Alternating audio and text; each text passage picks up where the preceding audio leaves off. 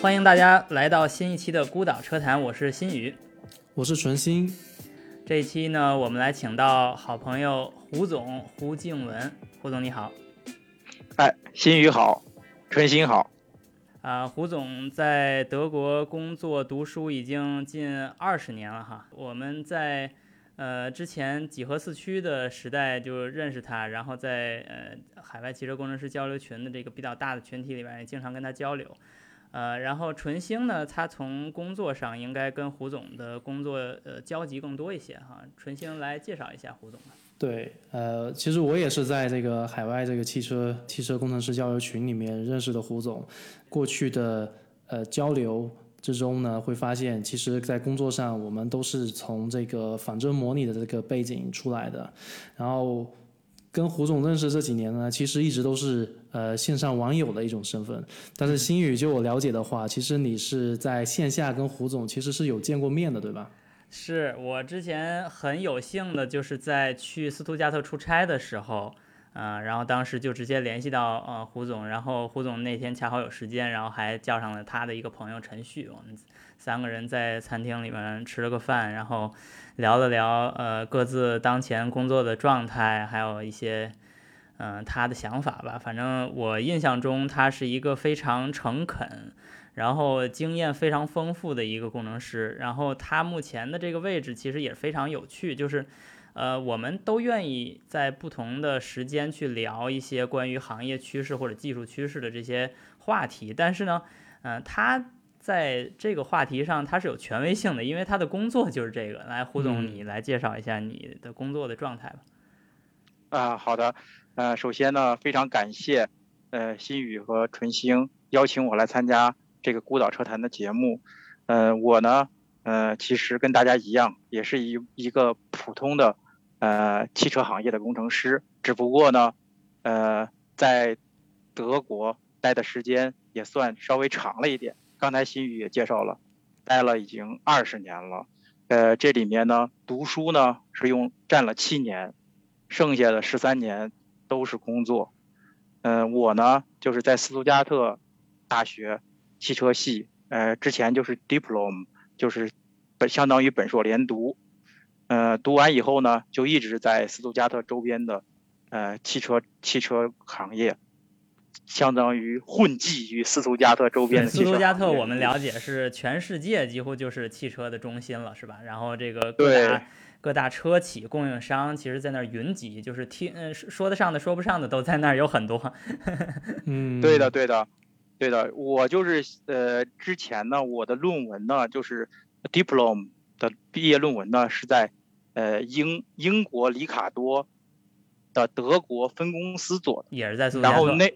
也是离斯图加特六十公里的一个地方，呃，就是就是现在博士博士的那个呃呃，就是转向公司的所在地，叫 Schwäbisch Gmünd，啊，在那边对，呃，然后呢，呃，里卡多当时在那边买了一栋楼，然后设立了德国分部，还还买了一个呃大型的实验室，嗯，我为什么要说这个呢？因为咱们孤岛车坛嘛，里卡多也算咱们孤岛。孤岛车呃最最有最有名望也是历史最悠久的，在这个英国这个为数不多的供应商里边存在的一个比较好的一个名字。对，这说明呢我跟英国是有渊源的。然后我当时在那边写完论文以后呢，刚好是经济危机的最高峰，也就是二零零八年的十月份。对，嗯，对，所以说呢，跟我一块读书的人呢，基本上那时候压根儿，你就是不管你是。考试分数多多高，或者你再优秀，或者你语言多好，压根儿是没有工作机会的。对，对对。其实吴总刚才说到的这个这个学习的经历，这里面有有很有意思的一些地方，就是其实我们三个呢，其实是一个很好的一个组合，因为其实我们代表了留学生里面的呃留英、呃留美，还有留德的这种。汽车工程师，汽车工程师的一个不同的不同的一个经历和不同的一个背景。嗯哼，嗯，刚才胡总说到的一点，就是在德国念这个这个 diplom 或者是这种本硕连读的这个这个学位，是必须要做一个跟公司相关的一个呃项目或者论文是吗？对，其实呃，只是最后的论文不不，并不是说必须呃要在公司做，但是呢，呃，这个论文不是必须，但是它有一个实习，呃，就是专专业实习是必须要在公司做的，然后呢还要写一个实习报告。除除了这之外呢，还要再再写两个课程设计。这两个课程设计呢，可以选择在学校做，也可以选择在公司做。然后最后的毕业总论文呢，也是可以选择在学校做跟公司做。所以说加起来呢。就等于说，在德国读 diplom，整个这个呃，相当于硕士阶段这三年的时间，你除了要考呃几十门考试之外，还要同时写三篇论文，做一个实习，再加上一个实习报告，大概就是这么一种情况。这个就是德国那种所谓的 vocational education 的一个一个特色，就是他必须把你学的东西跟公司的很很紧密的联系起来，而且能保证就是到时候你。去上班的，呃，在这个领域工作的时候，这些东西能够基本等于说无缝连接吧。我觉得这个可能对于我在英国的这个在念本科和在念 PhD 的过程当中是，呃，不怎么看到这种呃这种形式的。呃，这个 vocational education 之前也是被很多地方给讨论过的，因为可能我们国内的这种外语的学习的背景，所以说可能我们对英语国家。英语教育国家的了解可能比较多一点，比如说英国、美国或者澳大利亚，但是对比如说德国，特别是特别是德国或法国，其实它的教育、它的学制和它的这个整个流程是很不一样的，还有所谓的这个呃学位的最后毕业的学位的称呼也是很不一样的，呃，这这就是很有意思的。还有我们在之前的聊天之内，呃，了解到就是在德国的这个汽车工程学的这个。呃，特别是胡总您上课的这个学校，他其实教教授了一门很有特色的一个德国很有德国特色的一门课，是吗？对的，对的，呃，就是这个，就是从我当时来德国申请德国的这个学校，就是呃特别有意思。当时申请了德国不是有 T 五九吗？就是最著名的几所工科大学，然后我基本上都申请了，而且也都拿到这个就是通知书了，呃，但是只有呢。呃，斯图加特大学给我的是汽车系的通知书，然后我就觉得一直都觉得德国汽车名扬天下嘛，然后说来德国就要就要来学汽车，结果等去了斯图加特以后才发现，哦，原来汽车系跟机械系是一是一个呃是一个专业，至少上课是在一起的。但是呢，呃，我的惊喜是，呃，除了跟机械系上课完全一样之外，汽车系还专门多了多了两门课，就是在在。就是他们叫嗯，for diploma，就相当于本科阶段，嗯，多了哪两门课呢？一门是国民经济学，一门是就是咱们经常说的现在说的 NVH，就是声学与振动这门课程，这两个是汽车系独有的。课程介绍上就写的很清楚，说为什么要学国民经济学呢？就就是因为德国的汽车行业是德国经济的命脉，也是德国经济的命门。然后，所以说，一定学汽车的人一定要懂国民经济，懂宏观经济，这是你的使命。当时就有一种使命感油然而生。对对对对。然后声学振动呢，是因为呃汽车嘛，我们追求不管是汽车的舒适，还是追求汽车的安全，这个声学跟振动都是起很重要作用的。这也是我们对对对对，这也是我们汽车工程师所追求的。这也是现在我们一直在讨论的。呃，这些东西可能。呃，新有些有些新生车企可能觉得不太重视，但是呢，老牌车企是把这个视为生命的。我觉得这是一个非常好的一个视角哈，就是咱们虽然并没有说圈定这个孤岛车坛音频节目的这些收听的观众都是啊准备考大学或者硕士的这些考生们哈，但是无论如何。嗯，对汽车工业的讨论，对汽车爱好讨论，其实是离不开它背后的技术以及培养这些技术的人。那呃，每个国家培养出来这些人的思维方式，其实就决定了，从某种程度上决定了那些车的特点，或者那些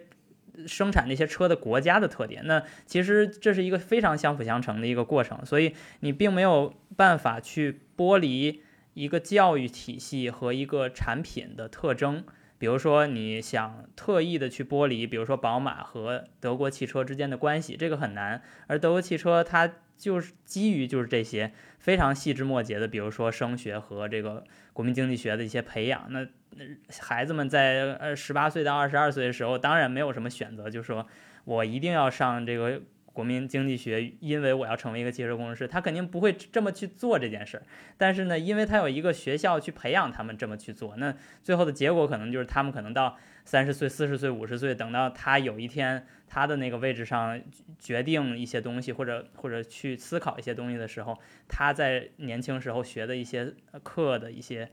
呃一些一些。概念一些想法，可能就直接影响到他在那一刻做出的决定。那最后其实作为一个集合，就这群人的培养方式，就决定了这个国家最后汽车工业或者汽车它的它的样子。其实我觉得这是一个非常有意思的视角啊。对。然后我自己呢，也也想说一说关于我在汽车培养、汽车人才培养方面的一些呃一些观点哈。就是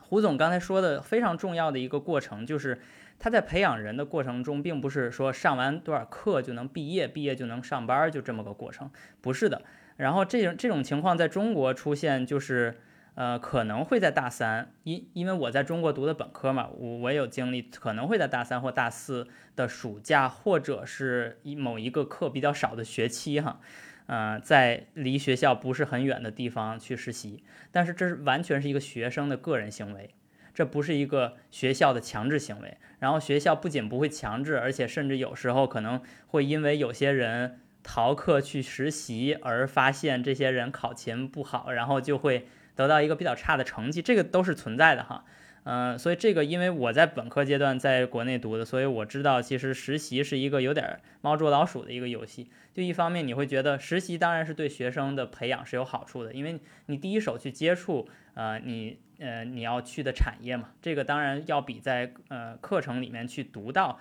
那些理论要更实际一些。但是另一方面，如果你真的花了非常多的时间去实习，那你就可能会影响你的正常上课的过程。所以这个这一点在德国看起来是完全没有问题，因为他们把这两部分都分开了，是吧？就是上上课的时候不会去要求你实习或者。或者说你自己偷摸去实习，但是会给你专门一个时间，比如说半年或一年的时间，你去跟一个车企去写论文，然后去实习哈。这我觉得是一个特别有帮助的一个系统性的一个制度优势。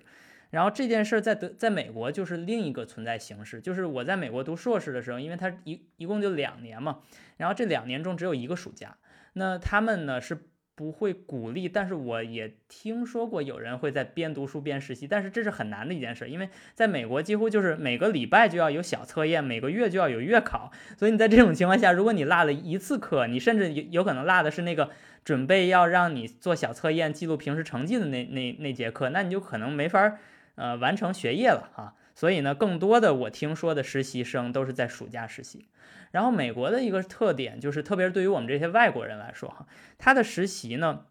更像是找工作的前奏。就是他在那个暑假，无论你是本科生还是硕士生，哈，他就会说你有没有资格来我们这个公司，在毕业之后直接找直接找工作或者直接上班。就是很多人都是这样的。然后，如果你真的做到这一点的话，他们会录你实习。就是他的要求是非常高的，就是你在还没有毕业的时候，你必须要有这种进公司的素质。相反呢，如果你没有参加过任何实习，然后你直接在毕业之后找工作呢，它的难度是相对低一些的，因为。你相当于是第二批被一个公司挑中，你懂吧？就是第一批是那个实习就被挑中的人，然后实习一个暑假三个月结束之后会跟你说，哎，你你表现挺好的呀，啊，你就直接明年在呃毕业之后就来这儿工作吧。很多的实习是这样的，所以对于外国人来说的问题就是，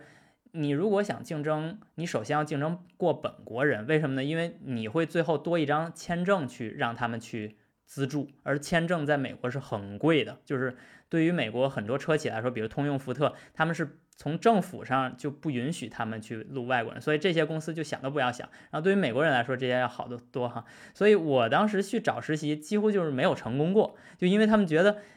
你一个外国人到我们这儿来占这个实习名额，然后最后我们还要最后资助你那个签证嘛，就是非常非常困难。反正当然各行各业也也不太一样，我听说那个。呃，那个编程方面的那个岗位在加州那些可能就好得多，但是至少我在在汽车方面哈就非常差，所以最后结果就是很多人在毕业之前就没有实习过。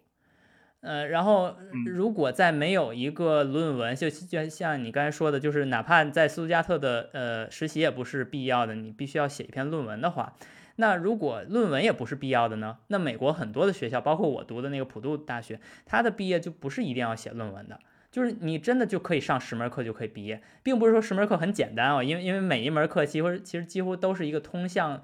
呃，博士研究的某一个领域的一个专，就是专业的一条路，就挺还挺复杂的。比如说你学一个车辆动力学的，学一个发动机的，学一个电机什么的，就每一个都没有什么关系的一个十门课，那还挺难的。但是学完之后真的就没有实践经验。对于我来说，我的毕业二十二岁啊，不是二十二岁本科毕业，二十四岁硕士毕业之后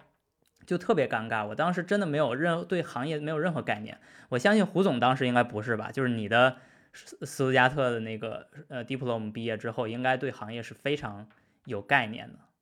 对我当我觉得这就是德国这个工程师为什么说德国是工程师摇篮呢？为什么马斯马斯克觉得自己那么牛，然后为什么还要在德国再设个厂来取经呢？我觉得这都是有渊源的。德国这个工程师培养体系，它就是现在就是双刃剑嘛，它既既是有刚才你也讲了有这个土壤。有这个培育机制，但是现在也造造成了，就是所有的这个汽车行业的人都是机械思维，都是工程师思维，他就没有了软件工程师的这种呃这种敏捷思维。这个这个现在又是又成为这个羁绊了。但是这个东西呢，就是月有阴晴圆圆缺，自古难两全，你知道吧？所以说呢，不可能就是说什么事情都让你占全了。但是呢，必须要说的是，就是德国这个。呃，工科的这个学就是学业安排，会让你在学习的过程中就已经跟企业深度的接触、深度的融合，你已经成为一个员工，或者是成为这个行业的一份子了。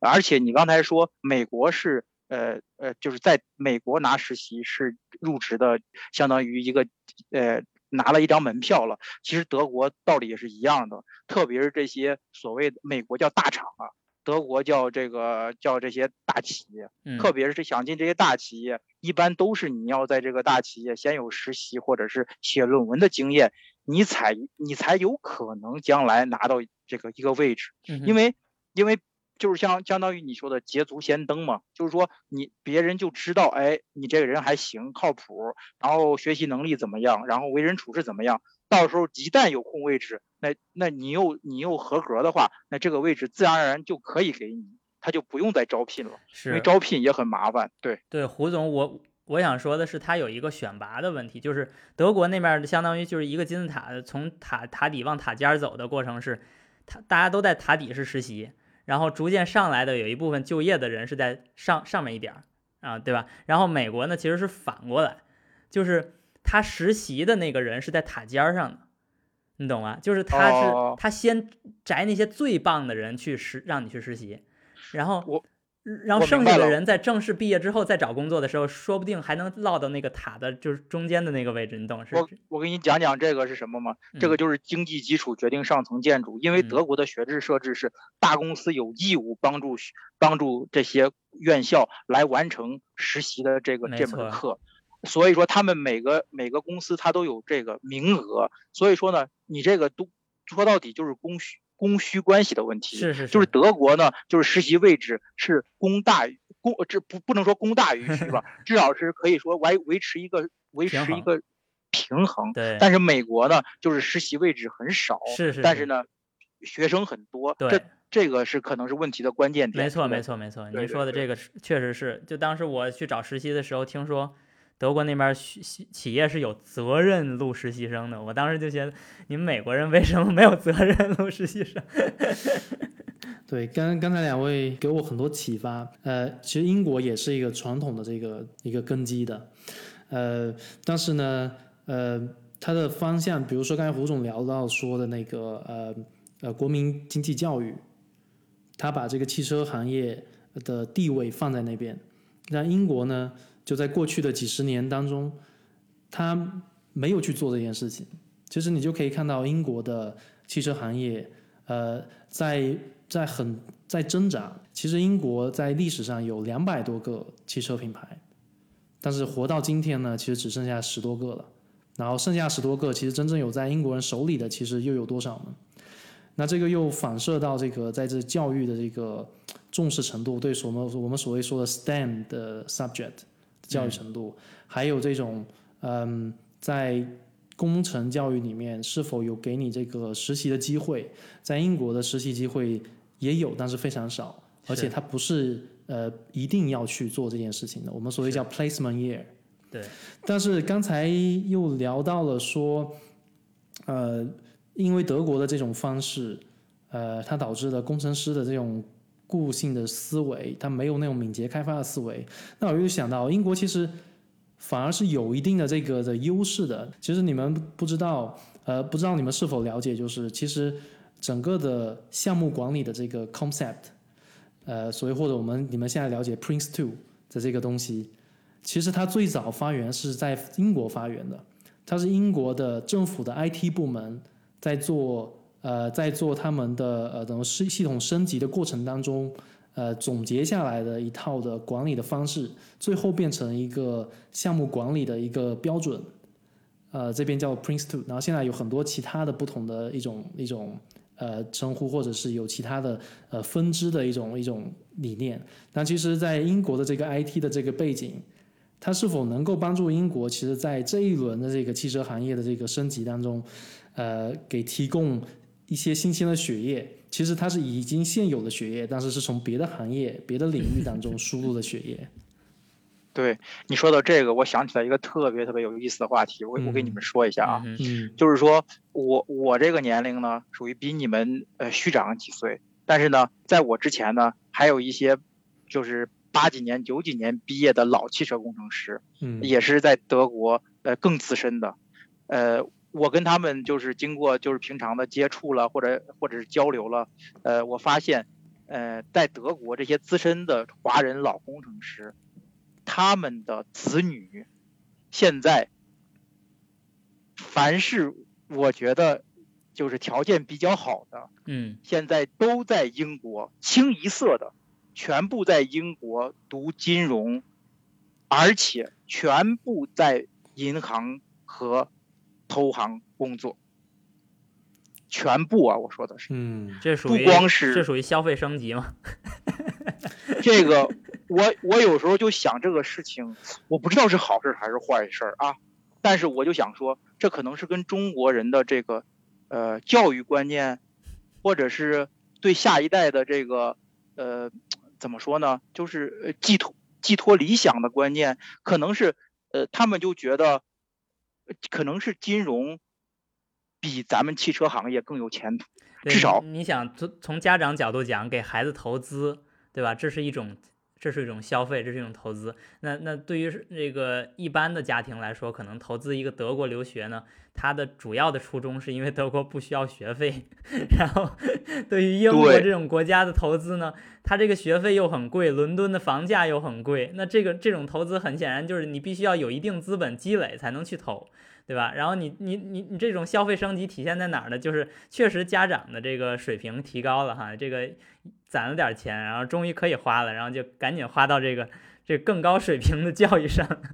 对这个，而且他们，但是他们不会让孩子再去学本专业了。就是说，比如说，就像就像我我妈妈是医生，她就当时就特别反对我报医学院。嗯哼。然后呢，就是说这个就就就是一个都值得思考现象。而你刚才说的那个也特别有意思，比如我刚来德国读书的时候啊，刚才忘了一直说了，德国有一个特别好的意思，我们当时都是勤工俭学，半工半读。嗯，我那时候呢，我那时候基本上所有的除了刚才咱们说的实习汽车厂的那种正式的工作之外，嗯，就是在假期零工，在把德国宝马、奔驰、博士所有的车间，我基本上都走过一都走过一个遍儿。就是假期，这特别令人羡慕。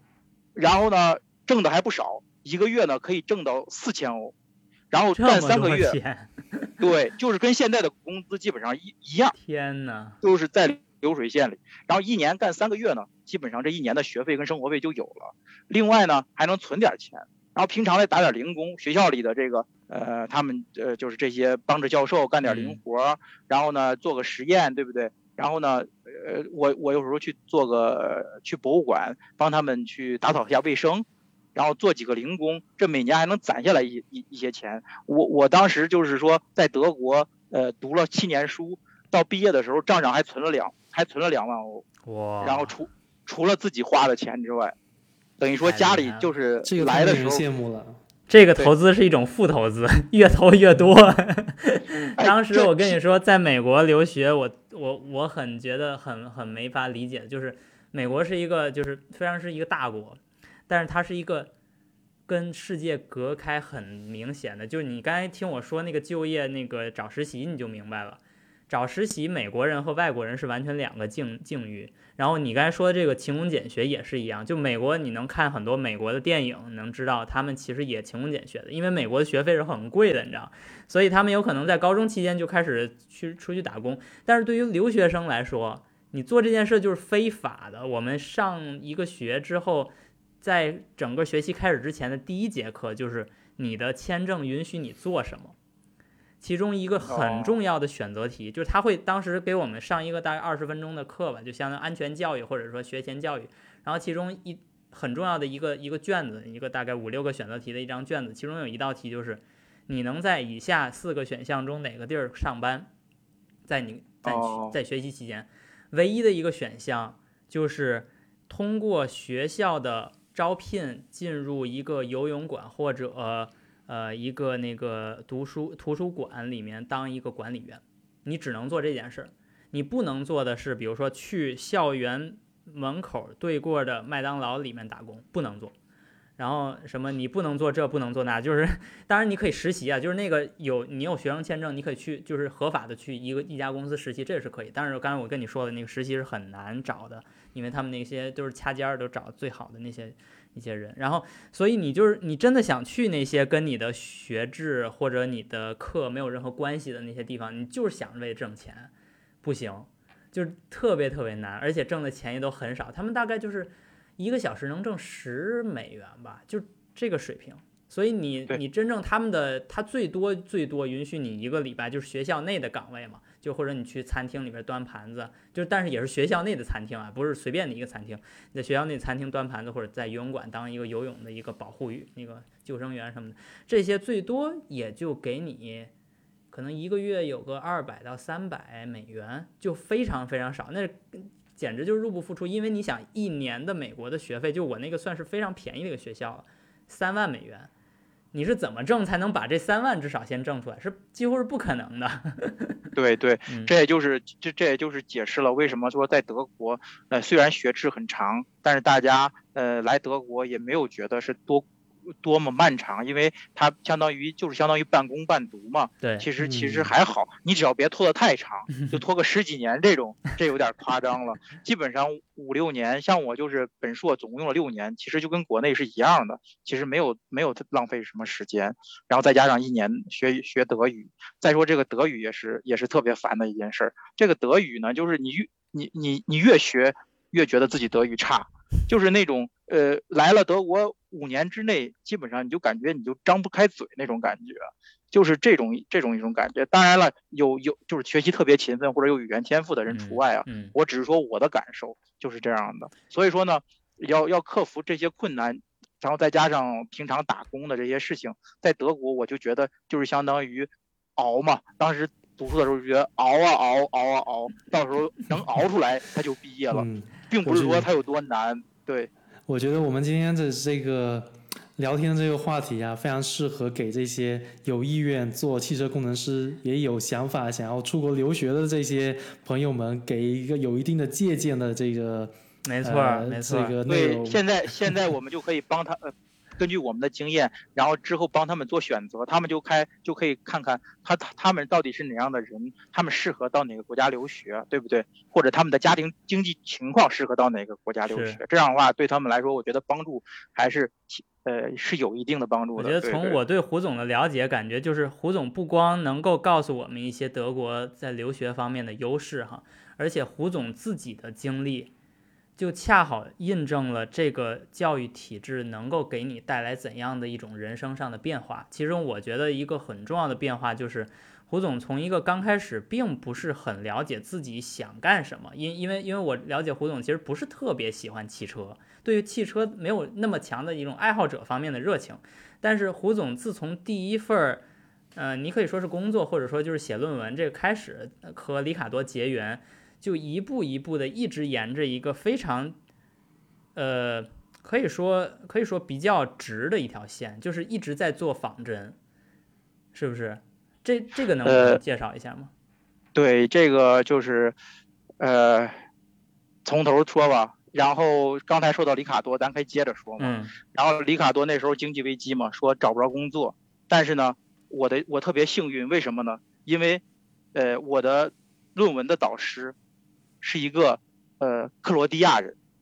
克罗地亚在德国长大的，在德国长大的一个孩子，就是他是我的论文导师。然后我的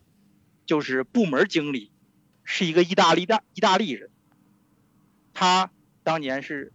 意大利呃就是博士毕业，然后在德国工作，是当时是我的部门经理。然后我们里卡多德国的技术总监是一个希腊人，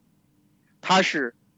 当时 ABB 的技术权威，就是相当于 Heavy Duty 的技术权威，被因为里卡多其实最大了解里卡多的人都知道，里卡多 Heavy Duty 是可以说是在全世界最强的工程服务公司里面最强的了，其实都可以说没有之一。所以说呢，他当时在里卡多就是技术总监。然后呢，我的三个顶头上司全部都是外国人，所以说我跟他们就很容易的进行交流，嗯，而且呢，他们他们就很很容易的接受了我。啊，所以说呢，有了这个基础以后，再加上咱们也不能也不算，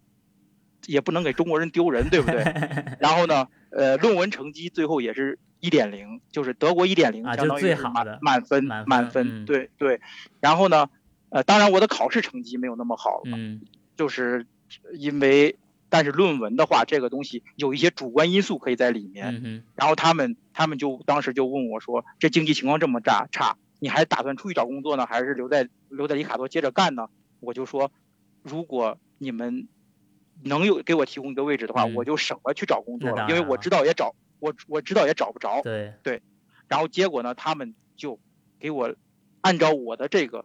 能干什么，就是量身定做写了一个职位招聘，哼就是凡是我能干过的，我干过的，我能干的东西都写在上面。但是德国有一个规定啊，你这个你这个招聘一个人呢，你必须要把这个招聘广告在内在在内部贴三到六个月，如果内部没有人申请，他才能把这位置给你。啊，所以说呢，我在毕业完之后，在里卡多在拿到这个正式为公制之前呢，还做了三个月的相当于临时工。哼，然后国也是一样的，嗯，对，做完这三个月的临时工以后，然后呢，才拿到了正式正式工。之后呢，就开始了我一路上的，你像说的，你像刚才说的仿真。对，仿真呢，就是说我其实，在仿真的各个领域，呃，等于说是走了一个遍儿。嗯哼，就是包括不管是就是当时我就研究这个呃混动的仿真，然后研究就是这个尾气的仿真，就是这个跟纯星就一样了。嗯当时就是第一批，我是第一批研究 O 六的人。呃，上周那个里卡多的鲍然博士在我们全德华人机电协会的这个呃论坛上，就是鲍然博士介绍了他现在的工作，呃，主要是他现在在开发一款，嗯、那个呃电池模型，电池仿真模型。嗯，他就是在介绍的过程中呢，他就提到了，呃，他用的是一款叫 VSIM 的软件儿。然后当时我听了以后，我就特别特别就是有感触啊，因为这个 VSIM 就是当年我说我在里卡多写论文的时候，我就是德国那个用第一，相当于在德国第一个用英国这个 VSIM 软件的人，而且是当时是在德国用的最熟练的人。所以说呢，我就感觉这个事情就特别特别有亲切感，就这跨了十年，十三年了，对，十三八年，年的时候。那个软件还在用。对，那 那是一个那是一个平台，那个 VSIM 就相当于、嗯相当于迪卡多的，就是零维的仿真软件，全部都是在 VSIM 的基础上做的，不管是整车的，还是尾还是尾气的，还是混动的，全是在基于 VSIM 开发出来的。包括现在十，包括现在十三年之后的电池的模型，也是基于 VSIM 开发出来了。你就知道这个这个西方这个工程界，它这个开发的这个传承是是一种一种多么多么就是稳定的这种开发开发历史，跟这么多么稳定的开发文化和开发 tool chain 整个整个 tool chain 这种传承，它不是一个就是呃几年之内就使用一种东西，然后过几年又换一个东西，它 tool chain 整个是呃有个历史的，有个传承的一个一个一个特色，嗯，对。当时里卡多有一这个是零维的，另外一维的呢，就是就是当年里卡多那个 Wave，德国的 Ricardo Wave 对很有名的，对嗯很有名的，包括现在大家最熟悉的 GT Suite 也是从嗯 Wave 分出来的，等于说是当时 Wave，我听说啊，我不敢确定，说是当时 Wave 的这个呃两个开发工程师跳出来，然后重新搞了这个 GT Power，我听说是这样的，但是呢，GT Power 现在就成为了工程界最流行的软件儿。嗯然后呢，Wave 呢就是只是里卡，还是里卡多自己在用。当年呢，我就我就在这个嗯德国举办的这个工程师大会上，专门就是他们比如说呃呃里卡多也有站台，呃这个呃这个 GT 呃也有站台，我就问里卡多的人，我就说呃为什么呃你们是他们的老师，就相当于你们是猫，他是老虎，但是为但是为什么 他人家学艺学成功了，而且现在成了世界上流行的软件儿，但是你你们这个软件儿就嗯慢慢没落了呢？我问了一个这样比较尖锐的问题，然后他们的回答就是，就说，呃，Wave 跟 MATLAB Simulink 啊，不是，呃，GT 跟 MATLAB Simulink 都走了一条最好的路，就是他们从高校开始。这也这也又回到了我们之前说的问题，就是土壤哎才是对工程师来说最重要的。这个土壤，这个嗯软件的培养也是一种土壤。如果你在学校的时候嗯，你就用了这东西，那你将来这一辈子你都要用这个东西。你想想是不是这个道理？因为先入为主嘛。对没错对，没错儿，没有人是所有一一一上来就知道所有的东西的，所以他肯定是先学什么就觉得什么对的对的是真的。怎么来来说？如果是预测一下下一代的工程师会用什么？如果他们在学校里面现在学的都是用 Python 来做这个呃作业的，可能下一代的工程师他们可能就会用 Python，对吧？对的，对的，对的，就是真的就是一对的。个土壤嗯和一个这个，因为因为现在都是嗯强调的是 A A I O T 嘛，对吧？然后嗯 Python 呢就是 A I O T 的基础基础嗯工具，所以说呢，Python 现在很火，就像当年我们上学的时候，MATLAB Simulink 跟 GT 很火，道理是一样的。对对对对，就是网红软件嘛，对吧？对，或者网网红工具，对。嗯，对对。对然后呢，在里卡多呢，就是呃之后呢，我就一直从事这个仿真的行业，呃，但是这个仿真呢，这个面儿很广，它就是牵牵涉到刚才也讲了，它牵涉到的这个系统仿真，就是零维、一维、二维、三维的，三维的就是咱们经常说的 CFD 仿真，嗯，包括 FEM 嗯有限元仿真，对，然后呢，NVH 嗯声学振动仿真，然后包括有些元仿真呢，你又又又包括这个耐久啦，对不对？然后呢，这个刚性啦，这些东西都要用有限元，包括呃碰撞啦，呃我们经常说的 crash simulation，这个也是仿真的一种。所以说仿真是包罗万象。呃，我从里卡多出来以后呢，呃，然后就呃代表里卡多也去过戴姆勒，呃，在戴姆勒那个 Windtuchheim，就是现在的发动机研发中心，在那边也工作过几年。然后后来呢，我在那边呢做的是就是戴姆勒就是呃全系的新车型的，就是最新的这个发动机和嗯当时啊是最新的这个呃呃尾气的系统的这个仿真。然后呢，这个牵涉到它的呃动力性，啊、它的加速度，然后它的整个的呃发动机和尾气的性能，包括它的排放，啊、要能不能达标，这些东西呢都是要通过仿真来实现的。呃，戴姆勒之后呢，然后呃我又又去了呃一家叫做呃 Techosim 的呃就是也是一也是一家工程服务公司，呃在这边接着做，然后后来呢，呃戴姆勒有一有一件事情。就是在一三年的时候，戴姆勒被德国媒体呃做了一个采访，就是说呢，呃，不允许在不同工同酬的情况下，用这些服务公司的工程师用超过两年。有了德国有了这样一个规定，所以说呢，呃，你在戴姆勒做项目，如果你如果你一直做超过两年的话，戴姆勒就必须把你招成正式员工。啊，这个这个，我想先跟那个呃听众们先解释一下，就是这里边存在一个派遣的一个关系，有可能有些人不是特别熟悉。嗯，胡总，你先简单说一下这个你当时的那个身份。我当时比如说我是里卡多的员工，但是呢，就是这个东西大家都知道，国内叫驻场，我这么说就行了。比如说我是里卡多的员工，我要驻场到戴姆勒呢，然后呢，这时候呢，就是我的工作关系还在里卡多，但是呢，我跟戴姆勒的员工呢是干的一样的活儿。对，但这时候呢，就是呃，相当于，但是戴姆勒不直接给我发工资，他就把我的工资先打给里卡多，里卡多再发给我。对，这种形式就是咱们说的驻场这种形式。这种呢，就是说，嗯，德国德国政府后来出了一个政策，就是说两年，超过两年，必须得是转成戴姆勒合同。对，就是这么回事儿。嗯，所以，他是为了保护你们这些对对，为了保护驻场人的利益。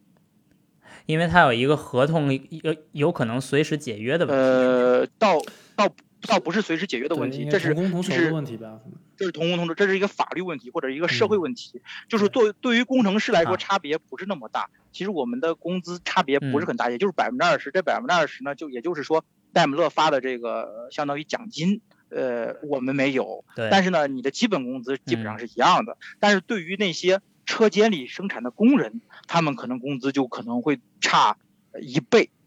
知道吧？刚才我跟你说，我做学生工的时候，一个月就能挣四千欧。但是如果你是借调的这个工程师，在车间那工人的话，你有可能一个月只能挣两千欧，这就差很多了。对，嗯，他主要其实为了保护这，因为这个工人也有很多是借的呀。因为你借的话，你就可以就你说的对，你借的话，你就可以经济不好的时候或者没活的时候，你就可以随时裁裁掉，不是就相当于让他们回去就行了，不叫裁掉。对，是，对，对，对，对对，是这样的，是这样。因因因为说到这个，正好在美国，我有非常多这样这方面的经验。就当时还是说到这个外国人工作这件事，外国人想工作在美国的第一份工作，通常都得是就是在汽车界啊，都是 contractor，就是这种合同工。然后这些人的特点就是，他会从一个不太知名的公司啊，这个里卡多都算比较知名的了，他会从一个不太知名的一个派劳派遣公司，嗯，聘好之后呢。被派到这个呃美国的那个三大车企这样的公司，然后派过去之后呢，他很可能在经济不好的时候，呃就被裁掉。其实并不是说被裁掉，而是就是说解除通用跟某一家公司或者福特跟某一家公司之间的这个派遣的合同关系。而这个对于外国人来说真的是非常非常惨的一件事，因为我我我身边有一个非常好的朋友就是这样被裁掉的，因为他当时其实就是在最初干了三个月，才干了三个多月。然后那个工作也不是特别有意思，但是就是就在有一天感恩节的时候，还还不是一般的节，还是美国比较独特的一个感恩节，然后就得到了被裁掉的通知。然后面对他的就是只有三个月的时间，要不就找另一份工作，要不就卷包离开美国，这是非常非常惨。对对对，然后呢，就对这个话题感兴趣的，我推荐可以去看，就是呃，唐呃车书的那个欧洲汽车那些事，当年我就是呃相当于。呃，结束这个呃我的工程咨询之旅，然后进入我现在这个工作单位的时候，我写了一篇总结性的文章，就是呃就是欧洲工没有欧洲汽车呃工程咨询服务呃的机遇和挑战，就是写了一个整个的总结，那里面就是把整个欧洲呃呃以德国为主吧，所有的这个工程咨询行业的这这所有的这些。呃，关系了，包括这个它的制度了，包括这个劳务模式了，包括它的发展前景了，全部都做了一个梳理和总结。呃，就是感兴趣的朋友可以去看一下，能现在能搜得着。然后呢，呃，我就是刚才说在里卡多结束里卡多这个项目之后，我就去了另外一家公司，叫叫 Tecosim。这家公司呢，其实它就它的名字叫 Tecosim，你就明白了，它就叫 Technische Simulation GmbH，就是就是 Tech。对对对对对，这是刚才我说的德语啊，就是专门做仿真的。他就是他是在德国做仿真比较精专专精的公司，虽然规模不大。所以说呢，我当时就是在戴姆勒延续了一些工作之后呢，然后又去了保时捷。保时捷呢拿呃当时谈到了一个就是呃保时捷全系跑车的这个后面的这个呃发动机和尾气系统的这个 NVH 的项目，等于说呢，我从以前的一个系统仿真工程师，又转换成了这个有限元和呃这个声学振动仿真这个一个全新的领域，等于说又是。您说的是在 Tacosim 的时候接了一个保时捷的项目，然后我就是我们就我又去保时捷驻场了。啊，保时 捷的这个呃研发中心也在斯图加特三十离斯图加特三十三十到四十公里的地方，叫 YSA。嗯哼。然后呢，呃，我们当时接的那个项目就是说，包括现在大家最知道的这种 GT GT Two、GT Three。包括九幺八，嗯，呃，新的九幺幺，这些，嗯，这些全新的这个尾尾气跟发动机系统的这个，呃，当时的呃这个呃 NVH 方面的这些这些仿真，全部都是我在 Tacosim，呃那段时间做的。我相信这个爱好者听友们听到这时候会非常兴奋哈，就是非常非常了不起的那些车的发动机到底是谁开发的呢？现在这个人就在哦不不能哎，这个就是一定要成一个概念，开发一个发动机，这估计得是一个一个一个军的一个军或者一个师的人，我只是其中的一个螺丝钉，就是我负责了只是那一部分中的一小部分，我这么说理解，但是我参与，这但是我参与到，但是依旧依旧 有这个机遇去接触这个行这个这个项目，我觉得还是非常不错的一个。我参与到了，对，当时我们的那个项目组里呢。就是也也是相当于相当于是一个国国际军团，就是我们的项目经理呢是一个在德国长大的土耳其人，然后我的好搭档呢是一个在德国长大的希腊人，然后我呃我我的我的另外一个新招的两个两个两个这个就相当于小徒弟呢，一个是呃在德国长大的俄罗斯人，呃另外一个呢是一个纯种的德国女孩儿。对，等于说我们这几个人的 team，然后我我扮演的就是相当于项目经理，然后或者是这边给的 title 叫，呃，当时已经就不再是一个一个工程师了，就是你还要肩负到跟保时捷去去谈、去沟通，包括项目管理、分配工作的任务，就是像就是叫叫做 tech technical 呃呃 expert，对，相当于这种。啊，那所以你在 Tacosim 已经有一个角色上的一个变化，就对对对对，因为我们还要还要做这个，相当于去去做一个，就是在这个升职之前，还要专门做一个这个一一天的这个 assessment，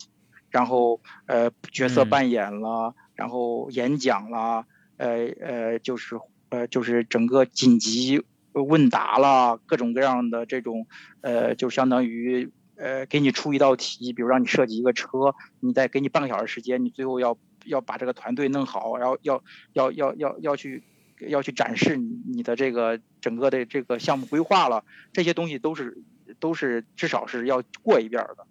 对。但嗯，这个这个我在经历了这个阶段之后呢，其实呃，跟跟。Tacosim 的这个管理层，因为这些东西都要去总部去做嘛，就跟 Tacosim 总部的管理层就相当于认识了。然后之后呢，呃，我我们斯图加特的这边的就相当于总经理，呃，我就一直跟他建议说，德国的这个工程咨询公司不能再固守在德国了，因为当时 Tacosim 就是德国的这个明显感到这个市场在萎缩，因为德国的这个工程咨询行业它之所以这么厉害，是因为它赶上了前二三十年德国汽车。蓬勃发展的这个红利期，就是他们压根儿没有市场部，也没有销售部，全部都是德国车企来直接找他们说：“哎，你快点给我找几个人，快点帮我把这个项目接了吧。”当当他碰到瓶颈期以后呢，其实他们其实就是相当于市场萎缩了。这时候呢，他们其实已经在印度设立了分公司，在日本设立了公分公司，在英国设立了分公司。我给你说一个，这我。这我说的刚才这个 Tacosim 这个公司，其实在英国，它有一段特别傲人的这个历史。它英国当年伦敦奥运会的那个火炬是他设计，啊，和他仿和他仿和他仿真的，对，嗯，对，这个都不只是汽车 行业，这个等于说不同的行业的这个各种的这种仿真，他都会接，嗯。对对对对，我记得当时我学燃烧的时候，老师说最难的一件事就是仿真一个蜡烛，对，最简单的一件事就是仿真一个火箭。因为那个 那个项目，我一我一直全全程也都虽然没有参与，但我一直关注嘛。他就是要要要保证他这东西跌落了以后，比如说在火炬接力过程中跌落的时候也不会灭，然后呢有风的话也不会灭，有轻微下雨天也不会灭。这些东西呢，在在你。Prototype 之前都要用仿真的形式，就是 CFD 的这种呃这种呃虚拟环境来实现，所以说这还是一件比较有挑战的事情。当时他们很成功的把这个火火炬给设计了，而且还得到了英英国各界的这个评价还很高。所以说呢，就是这个为什么我会对这些事情了如指掌呢？这个我就讲到后面这个题目了。就是后来呢，我跟我们这个高这些部这些。工程呃，就是高层们经常接触，我就跟他们说，现在这些布局好了，下面我们就开始进军中国了。然后我就跟他说，我们应该进军中国市场，这就有了，就是从呃一一六年、一七年开始，我就开始担任 Techosim，相当于中国的这个市场开发的这个负责人。然后呢，我就，那你已经从技术角度变成一个市场角度了，你就完全你的我是兼任。就是说，保时捷的项目我同时负责，但是呢，我也兼任这个，就是因为这个东西不是全职的嘛。比如说，我当时已经跟国内的很多知名的主机厂已经建立了联系，然后呢，跟他们定期也要开会，我就不提名字了，就是那些，就是那些，呃，而且现在我跟他们这些朋友关系都特别好。等于说我在汽车，就是在那个时期，我在中国的汽车行业也结识了很多志同道合的的这个行业伙伴。说白了就是这回事儿。但是呢，经过这两年的考察跟各种各样的这个呃呃这个调研之后呢，其实已经我们我已经决定在上海设立 t e c o s i m 驻中国的分公司了。我当时就准备在虹口虹口机场那边，呃，就是设租一个办公室，然后呢。就开始招兵买马了，然后呢，后来为什么又决定没有去，没有接着做这个事情呢？这就又回到了这个家庭原因了，呃，老婆孩子都不愿意回国，然后呢，对，然后呢，我又我又不想说自己回国，把孩子放在这里，所以说最后呢，我就跟老板写了一封特别特别长的长信。就把这个情况给他讲了，当然他特别失望，因为因为德国人呢他是那样的，他轻易不会把这件事委托给一个外国人，特别是中国人，他要需要长时间建立信任，还要还要建立这个还要考察，呃，当他确定把这事建立呃交给你的时候，其实他已经相当于完全信任你了，然后这时候你跟他说你不干了，他确实会很失望。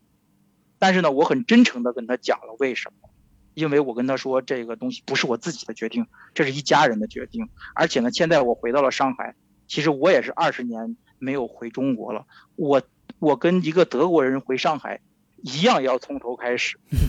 除了我会说中文，但是我还不会说上海话，对不对？对不对？我们一些呃这些在国外工作、学习、工作的这些。呃，或者成长在这职业成长过来一路过来，这些人都得面对的一个问题。嗯，对对对，迟早，然后最后现在也是未来。嗯，最后呢，我选择了一个掷硬币的方法来决定我的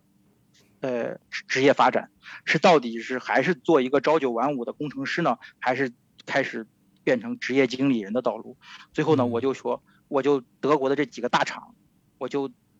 每个厂投一个职位。如果在这个半年之内，有人招我了，让我去了，那我就继续做工程师；如果没有人招我，那就是说老天爷决定要让我必须去去面对这个挑战，接这个活儿，去职业转型成为职业经理人。但是呢，就是老天爷做的决定，就是现在我很轻易的，甚至面试都没有准备的情况，没有准备面试的情况下。就拿到了现在这个一个职位，当然这个职位也很有浪漫主义和英雄主义的一种一种感觉啊。因为那一天我去面试的时候，我压根儿就没有做任何准备，嗯，然后呢就想着就是让全部交给天。然后之前我也面试过呀，我做的很多准备呀，都失败了，但是这一次就完全没有准备，很轻松的去了。结果呢，就拿到了现在这个职位。然后这个职位呢，也不当然也不是随便选的，就是我也很喜欢这个职位呢，就是基于技术的，对现行的这个汽车行业的这个呃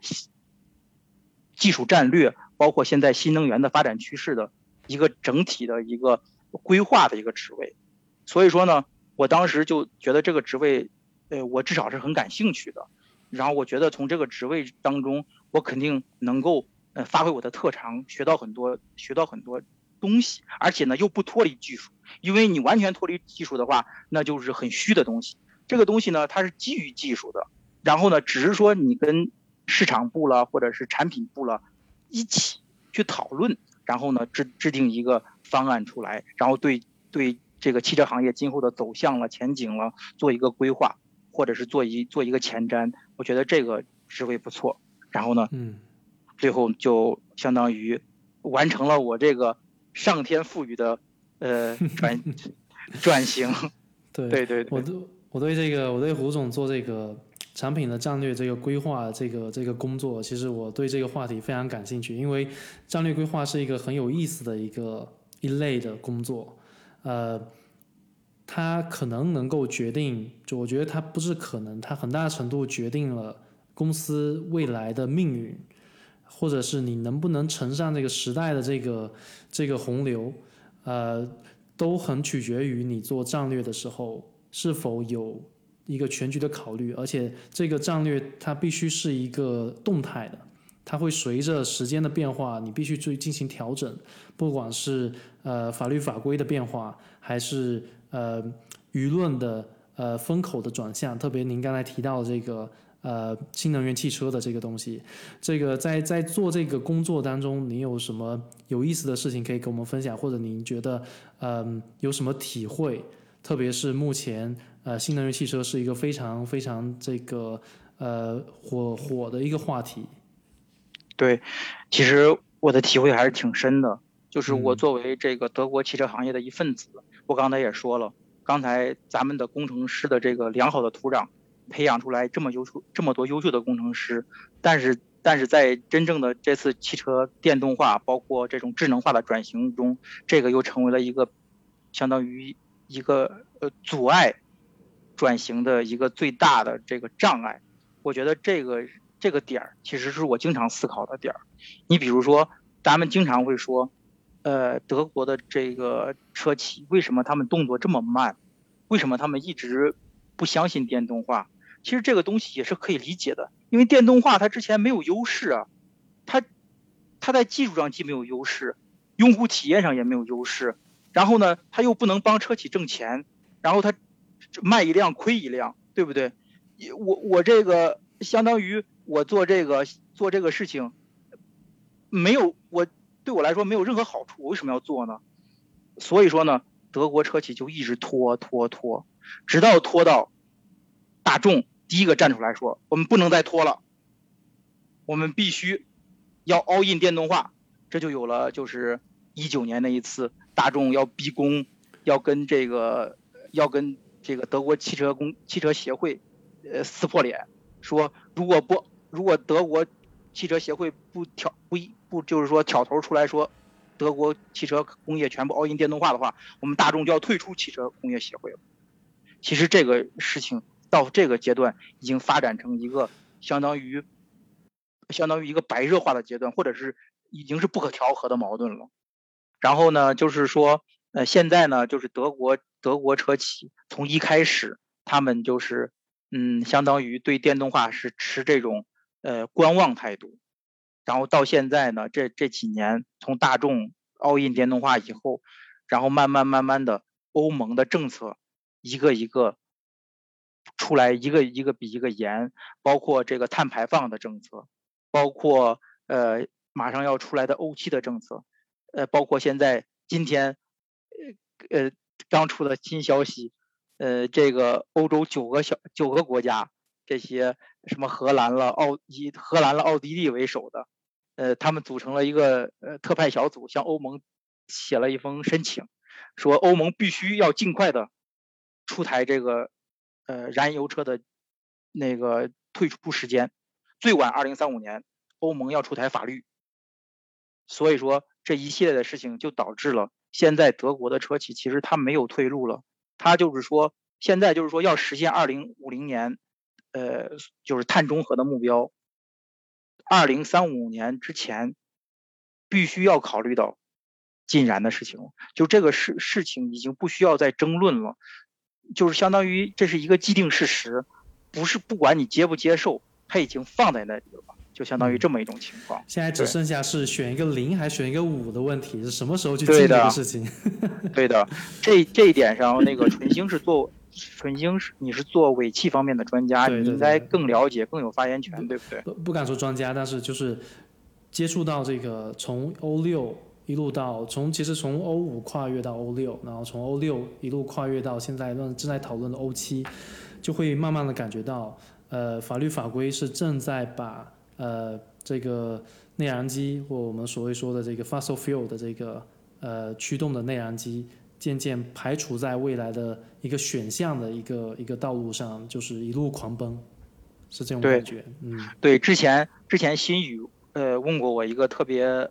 哎，我觉得特别有意思的话题吧，他就他就问我说说，呃，感觉我对电动化的那个嗯态度跟其他的这种。呃，传统的工程师不太一样。说传统的工程师，呃，都是觉得电动化特别悲观，然后就不就想不相不想相信电动化这个到来。但是我呢，嗯，现在就开始呃公开的去宣宣扬这个电动化。他他他觉得这个呃转变是怎么来的？其实我就想谈一谈这个心路历程。其实我们一开始，呃，我跟。呃，洪湖还有小峰一起在几何四区写文章的时候，三年前的时候，我们其实也是这种排斥电动化的态度。我们当时写的文章的题目就能看得出来，全都是那种燃油车的不死宣言，然后呢，情怀丢失的电动化，嗯。是的，我像我跟纯星都是读这些文章，那么过来就感觉好像哎，这些作者也在变。对对对。然后呢，呃，这是最这三年前，然后呢，两年前呢，我们就开始写大众转型的事情，就觉得哦，这就是箭在弦上，不得不发，呃，没办法，大众呢就是这个做这个决定，我们他既然做了，我们就要支持。然后呢，再后来有了特斯拉，呃的股票一飞冲天。然后特斯拉在德国建厂，我们就在想说，德国的德国的汽车行业整天喊着要猎杀特斯拉，我们就会写这种文章。到底他们是充当猎人的角色，最后还是被猎杀的角色了呢？对不对？然后就就就引出来这样的话题。再到再到今年，德德国的补贴一增再增，欧盟的法令一一次比一次严，罚款一次比一次多。然后现在就改成德国车企 all in 电动化，无路可退，就变成就变成这样的文章文章这个风格了。所以说，从我们这个呃，就是这三年的相当于写作经验来说，也能看出来，其实我们的心路历程也刚好映衬了德国车企的心路历程。而且是一群非常思思考非常理性的一群人，不是不是因为某种热情或某种宗教，因因为现在经常在讨论你是不是信特斯拉宗教，或者你信未来汽车宗教，就是他们都不是一个非常理性的一种思考。你们是一群非常理性思考的一群工程师。对，因为这个，我觉得，呃，这个话题就已经虽然来源于汽车行业，但是已经高于汽车行业了，因为我们觉得我们。现在每一个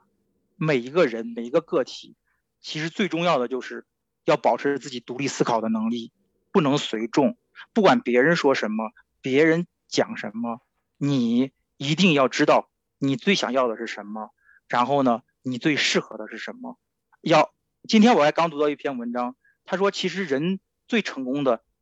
活法就是按照自己想的那种去活。当然，这个是有大前提的，你不能说我去做违反道德和法律的事情。但是他说的就是这样一种状态。我觉得其实，呃，我经我经常跟嗯，就是跟别人聊这个现在很很热的话题嘛，财务自由嘛，对吧？其实我经常就跟别人说，我说其实财务自由它是一个宽泛的概念，没有绝对的财务自由，也没办法定义财务自由。但是呢，我们可以定义新的自由，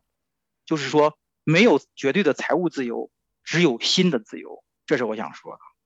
哎，我觉得这是一个非常。是有一一一一种过来人经历过大风大浪之后跟我们说的一些体验哈，我觉得纯星这是一个非常好的契机，我们来结束今天这个漫长的节目哈，因因为今天跟胡总聊得非常开心，聊了各种各样的话题，呃，之前发展的一些呃路径哈，然后这个仿真的经历，还有现在这个柴油柴油呃和汽油逐渐被电动化取代的这个这个过程哈。但是，但是总的来讲，最后胡总想给我们带来一种非常有一种过来人的一种人生经历的，就是你的人生是你的人生，你你你经历的，你永远不可能再回去再重新来一遍。但是，所有的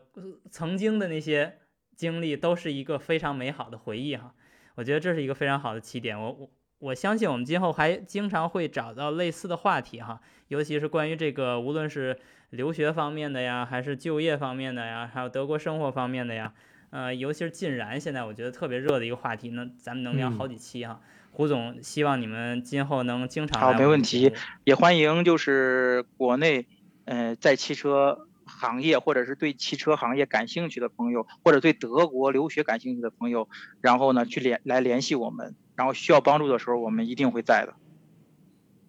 太好了，嗯，感谢胡总今天来加入我们节目，呃，咱们今后的节目再见。好，谢谢，谢谢春星，谢谢心宇，好，咱们下次见。好，下次见。好，再见。好，感谢，感谢，拜拜。